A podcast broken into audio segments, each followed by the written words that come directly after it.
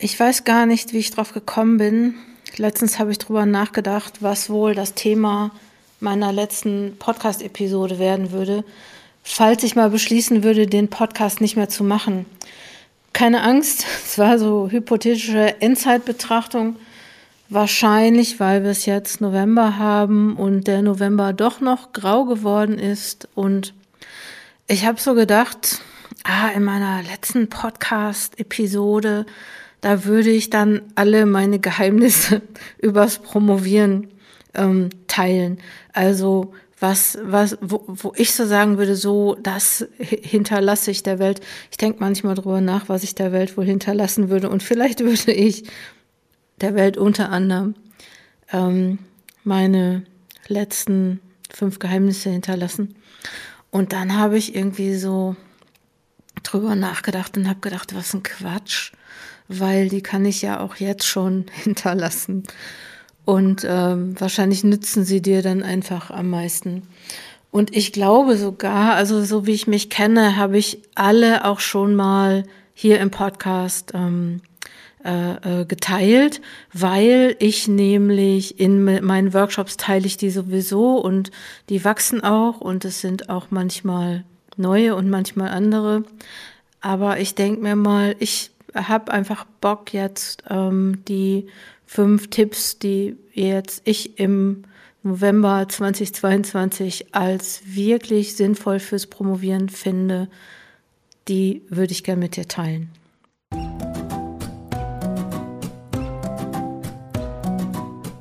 Herzlich willkommen zum Coaching Zone Podcast.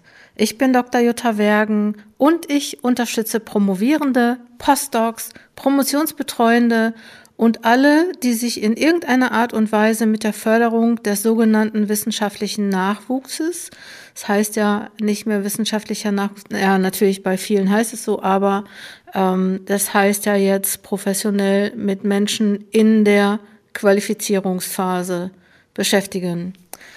Und bevor ich jetzt zu den großen fünf Tipps für die Qualifizierungsphase komme, würde ich gerne noch ähm, etwas Neues mit dir teilen und eine Erkenntnis, die ich hatte. Und zwar, das Neue ist jetzt und jetzt Trommelwirbel. Neu ist der Selbstlernkurs für Menschen, die sich für eine Promotion entschieden haben, aber noch nicht so richtig genau wissen, worauf sie achten sollten. Und ähm, das höre ich ja öfter in meinen Veranstaltungen, in meinen Coachings und auch in unserem Membership-Programm Fokus Promotion oder im Online-Kurs Projekt Promotion, dass Leute sagen, wenn, also heute würde ich das ganz anders machen, wenn ich das vorher gewusst hätte. Und ähm, ich möchte gerne mit diesem sogenannten, ich habe es jetzt mal Starterkurs für die Promotion genannt, äh, mit dem möchte ich da so ein bisschen äh, unterstützen. Das ist ein videobasierter Kurs mit Merkblättern. Es gibt eine Checkliste und es gibt sogar auch eine Beispielmail an eine potenzielle Promotionsbetreuung. Und der Kurs ist jetzt seit drei Tagen online. Ähm, natürlich weiß da noch nicht so viel, äh, wissen noch nicht so viele Leute davon. Deswegen ist er auch erst einmal verkauft worden. Ist auch gar nicht so teuer, kostet 39 Euro. Ich denke mir so, vielleicht kann man den ja auch mal gut verschenken an Leute, die promovieren wollen oder denen den Tipp geben. Also falls du Leute kennst, die promovieren möchten, dann sag denen doch, dass es jetzt einen Starterkurs für die Promotion gibt. Und das Besondere an dem Kurs ist, dass da eine Fragenbibliothek bei ist. Das bedeutet, dass alle, die den Kurs gekauft haben, mir natürlich über den Kurs oder so per E-Mail Fragen stellen können und ich beantworte die und speichere die dann alle in dem Kurs, dass vielleicht auch nochmal die Fragen beantwortet werden, die ich noch gar nicht berücksichtigt habe. Das gibt's ja auch. Und dann noch eine Sache möchte ich gerne mit dir teilen, die diese Woche wichtig ist. Ähm, oder was so ein großes Thema bei mir jetzt war zum Thema Promotion oder Einstieg in die Wissenschaft oder ich glaube sogar, das betrifft auch Menschen, die vielleicht sogar schon länger in der Wissenschaft sind. Also mich betrifft es auch manchmal. Und zwar geht es so um das Thema Identität und Rollen. Also so, ähm, man kann ja sagen, ja, die Entscheidung zur Promotion, die trifft man, ne, die findet auf der Vernunftebene statt. Aber wenn wir jetzt mal alle ganz ehrlich sind, ne, wenn wir das ganz vernünftig entschieden hätten, ähm, ob wir promovieren wollen oder nicht, hätten wir uns, also wenn wir das gewusst hätten, hätten wir uns dann dafür entschieden. Man weiß es nicht. Wahrscheinlich schon. Also, ne, es gibt ja viele Verrückte auf der Welt und wahrscheinlich gehören wir, die promovieren, die promoviert haben ähm, und die dann nach auch noch äh, in der Wissenschaft bleiben, in der Postdoc-Phase. Vielleicht gehören wir ja alle auch dazu. Aber ähm, ich denke mal, also natürlich gibt es Leute, die das so total vernünftig und straight irgendwie durchziehen, ähm, die dann vielleicht das später erst äh, merken, was eigentlich so eine Promotion bedeutet. Und nicht umsonst sagen wir äh, solche Sachen wie ähm, Promotion ist Persönlichkeitsentwicklung. Und dann sagen wir immer, ja, ähm, ne, äh, irgendwie gehen wir davon aus, dass dann alle auch wissen, was damit gemeint ist. Und klar kann man da so Kompetenzen erwerben, so argumentieren, vermitteln, führen und so, alles, was man dann so lernt und natürlich auch das Inhaltliche. Aber ähm, es ist auch klar, dass diese Entwicklung, dass dieses Lernen von Kompetenzen oder Erwerben von Kompetenzen, das sich entwickeln, dass die Persönlichkeit entwickeln, auch auch nicht nur was mit uns macht, sondern auch mit unserer Umgebung. Und ähm, das wirkt sich dann halt, diese Persönlichkeitsentwicklung hat eigentlich ganz schön viel, ähm, was sich auf das übrige Leben auswirkt, also auf das Sein und ähm, auch auf diese Freizeit, von der immer alle sprechen und auch die, auf die Beziehungen, die man so hat. Und ähm, ja, und manchmal ist es halt so, das habe ich einfach schon öfter gehört, ne, dass es, dass es sein kann, dass man Freunde verliert. Ich meine das jetzt nicht so wahnsinnig dramatisch, aber das ist schon so, dass sich manche Beziehungen und Freundschaften entwickeln. Ähm, ne, es ist ja niemand, der sagt, ja, wenn du jetzt promovierst, dann kann ich dich nicht mehr leiden. Aber das ist ja schon so, ähm, dass man vielleicht, ähm, dass die einen nicht mehr verstehen und man selber vielleicht die auch nicht mehr versteht. Also ich erinnere mich an diese Phase bei mir und ich weiß es so aus mehreren Coachings, dass das auch so ein Thema ist. Ne? Also so das, ähm, ja, dass viele einfach auch nicht verstehen, was, was du machst in deiner Promotion. Und ähm, das ist eigentlich gar nicht das, das, was ich meine. Ich meine nur, dass das ein Zeichen dafür ist, dass, dass sich ja unser Sein, unsere, ich weiß nicht, wie man es nennen soll, ähm, man kann, Rolle auf jeden Fall, aber auch Identität, dass sich das verändert und ähm, dass man sozusagen, hm, wir müssen ja gar nicht so negativ sein und sagen, man gibt etwas auf, aber äh, was ganz sicher ist, dass man etwas dazu bekommt, nämlich eine Identität als Wissenschaftler, als Wissenschaftlerin und ähm, man, so das merkt man, glaube ich, auch. Es gibt also ein Thema beispielsweise in Coachings ist ja auch dieses sogenannte Imposter-Syndrom.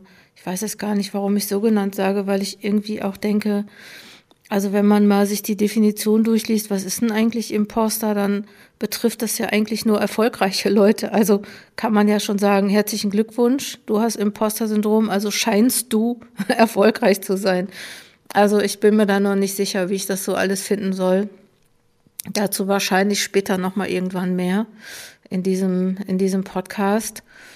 Mm, aber was so die Identität betrifft, ähm, das kann schon ganz schön schwierig sein. Das kann schmerzhaft sein und ähm, ne, das muss definitiv auch reflektiert werden.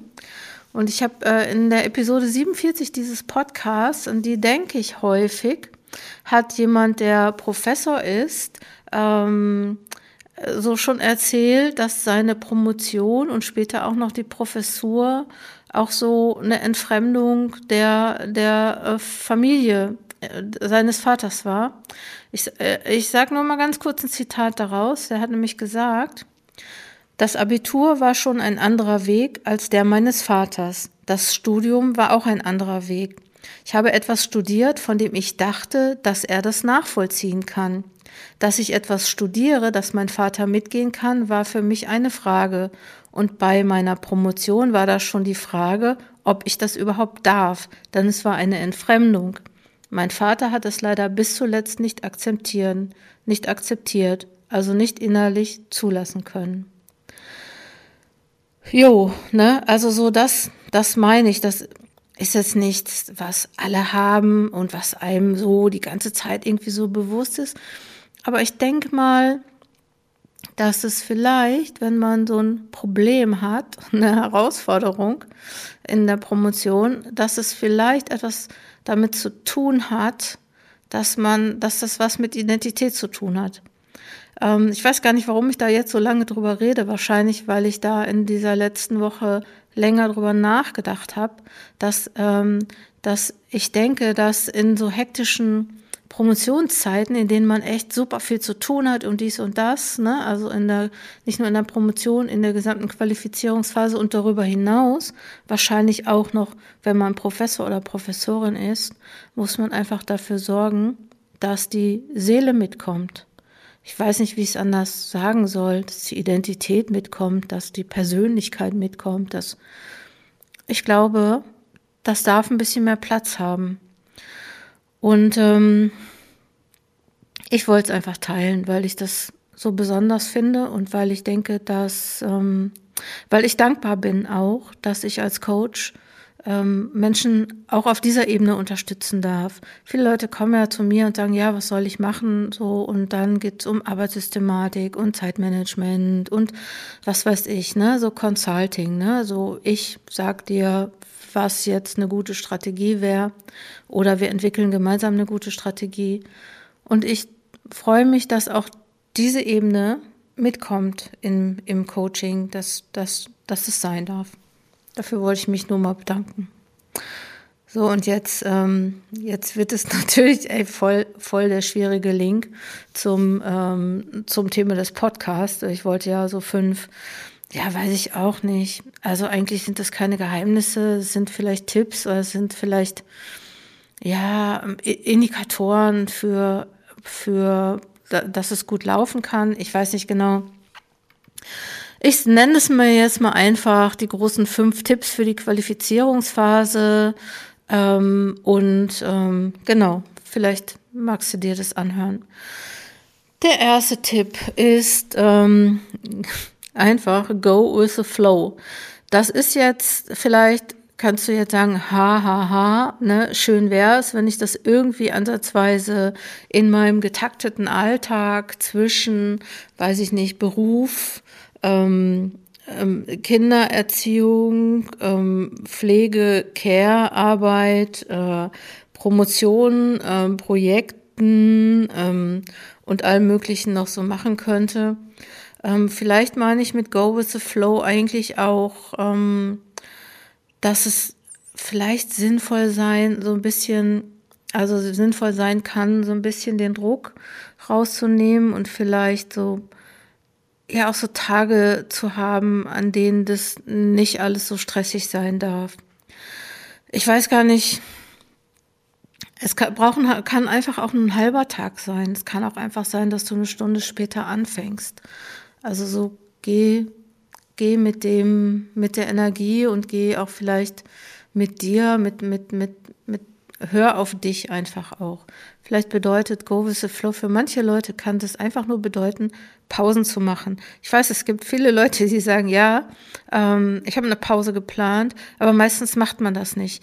Das merke ich übrigens bei den Aha-Erlebnissen, bei unseren Schreibwochenenden und Schreibwochen. Da ist ja alle 50 Minuten Pause und was die Leute feiern, dass nach 50 Minuten Pause ist, das finde ich total großartig, weil man weiß es ja, aber man macht es nicht.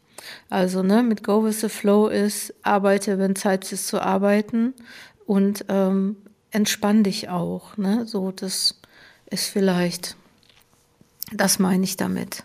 Wechsel diese Zeiten ab.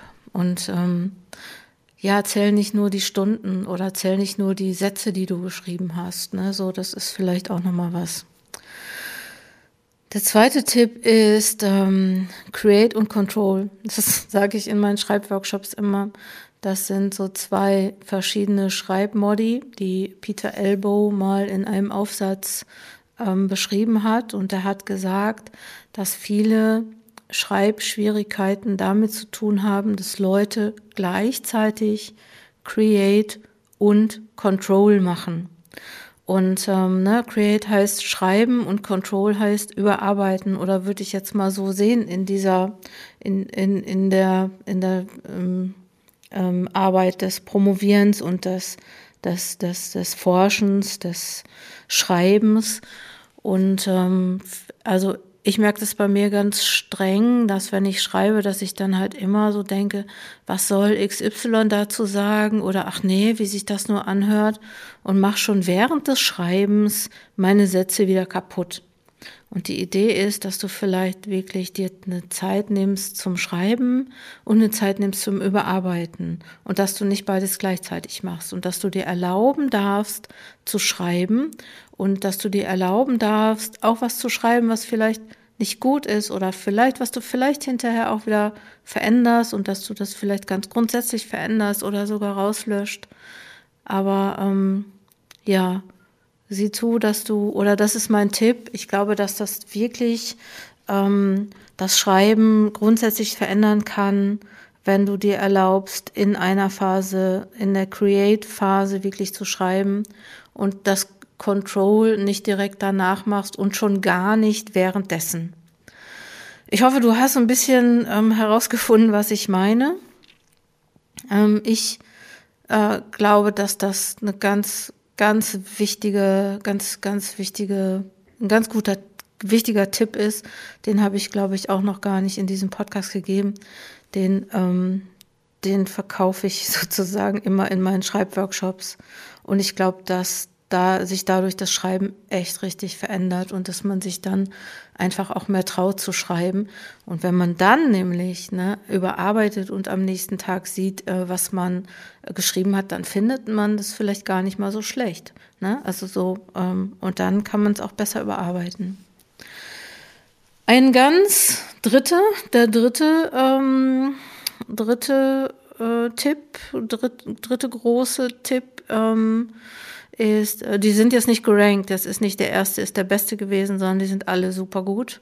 Ähm, der dritte ähm, ist ähm, nicht alleine zu promovieren und das wisst ihr bestimmt auch und das habe ich auch schon oft erzählt. Also tu dich zusammen mit Leuten, mit denen du über das Thema Promovieren sprechen kannst, über die Erfahrungen. Und es geht überhaupt gar nicht drum, dass man so ständig rumjammert ähm, und ähm, vielleicht äh, immer alles besser weiß als die anderen. Ne? So man sollte schon wissen, dass die Strategie, die bei dir jetzt funktioniert, vielleicht bei einer anderen Person nicht funktioniert. Also insofern sind solche Sachen auch immer einfach nur ein Angebot.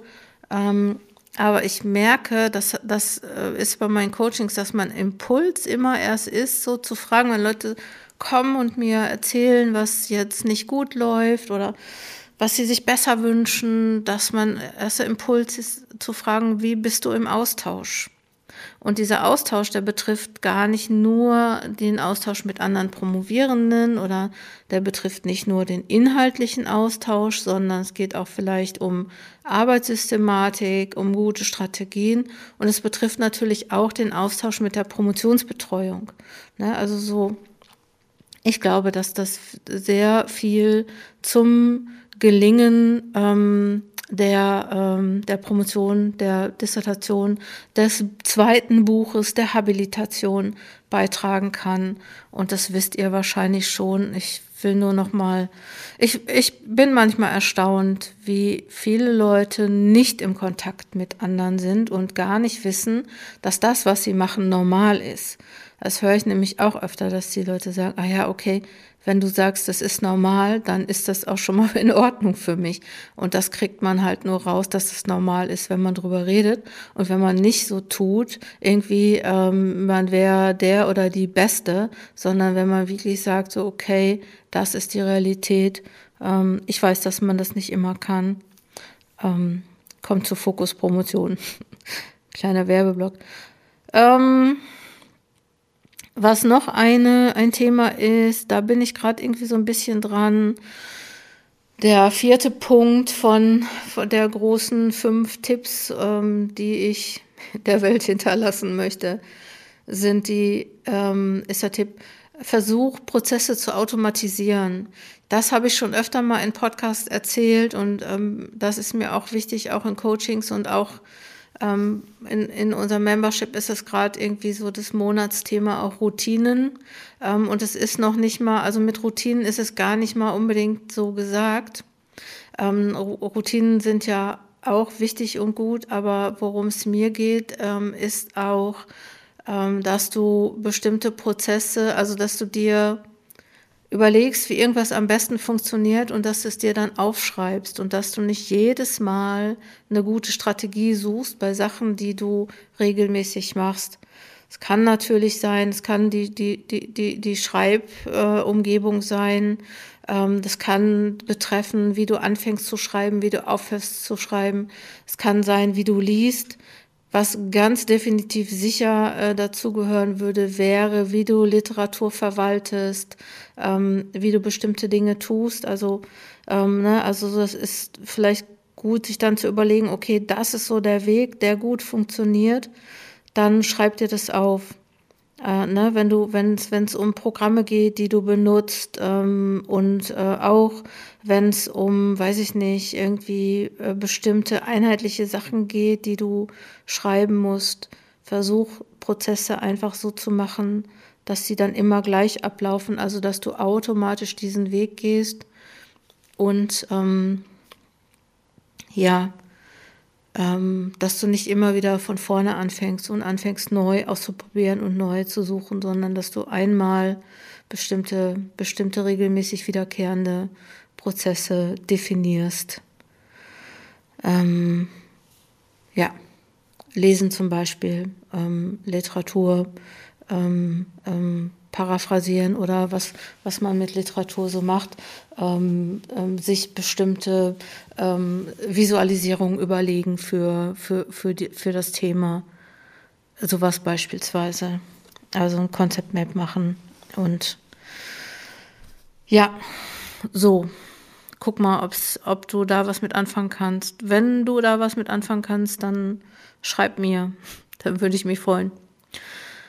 Und der fünfte Punkt ist, ähm, ja, der fünfte Punkt der großen fünf Tipps für die Qualifizierungsphase ist schon so ein Ding. Ähm, ich habe das jetzt für mich, also ich würde das jetzt mal so sagen, äh, manchmal muss man was investieren. Also so, das heißt, äh, manchmal muss man sich einfach Hilfe einkaufen.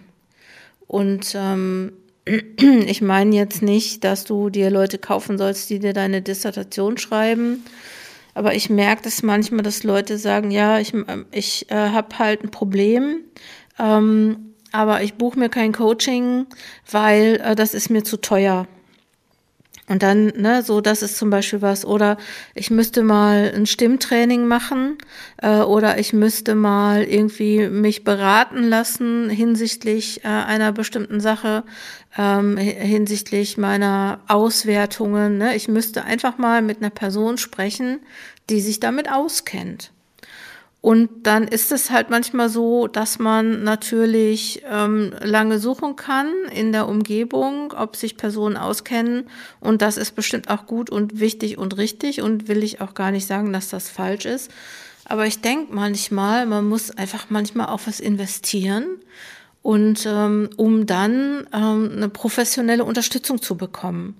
So vielleicht, ne? So dass wirklich Leute, die das gelernt haben, einem dann helfen können. Ich meine jetzt nicht, kauft dir jemand, der deine Auswertung macht, das meine ich nicht, aber du kannst zum Beispiel eine Beratungsstunde bei jemandem buchen, der sich damit auskennt, der sagt, oder du kannst dir einen Online-Kurs kaufen oder ähm, an einem Workshop teilnehmen. Und es ist nur manchmal so, dass Sachen einfach Geld kosten.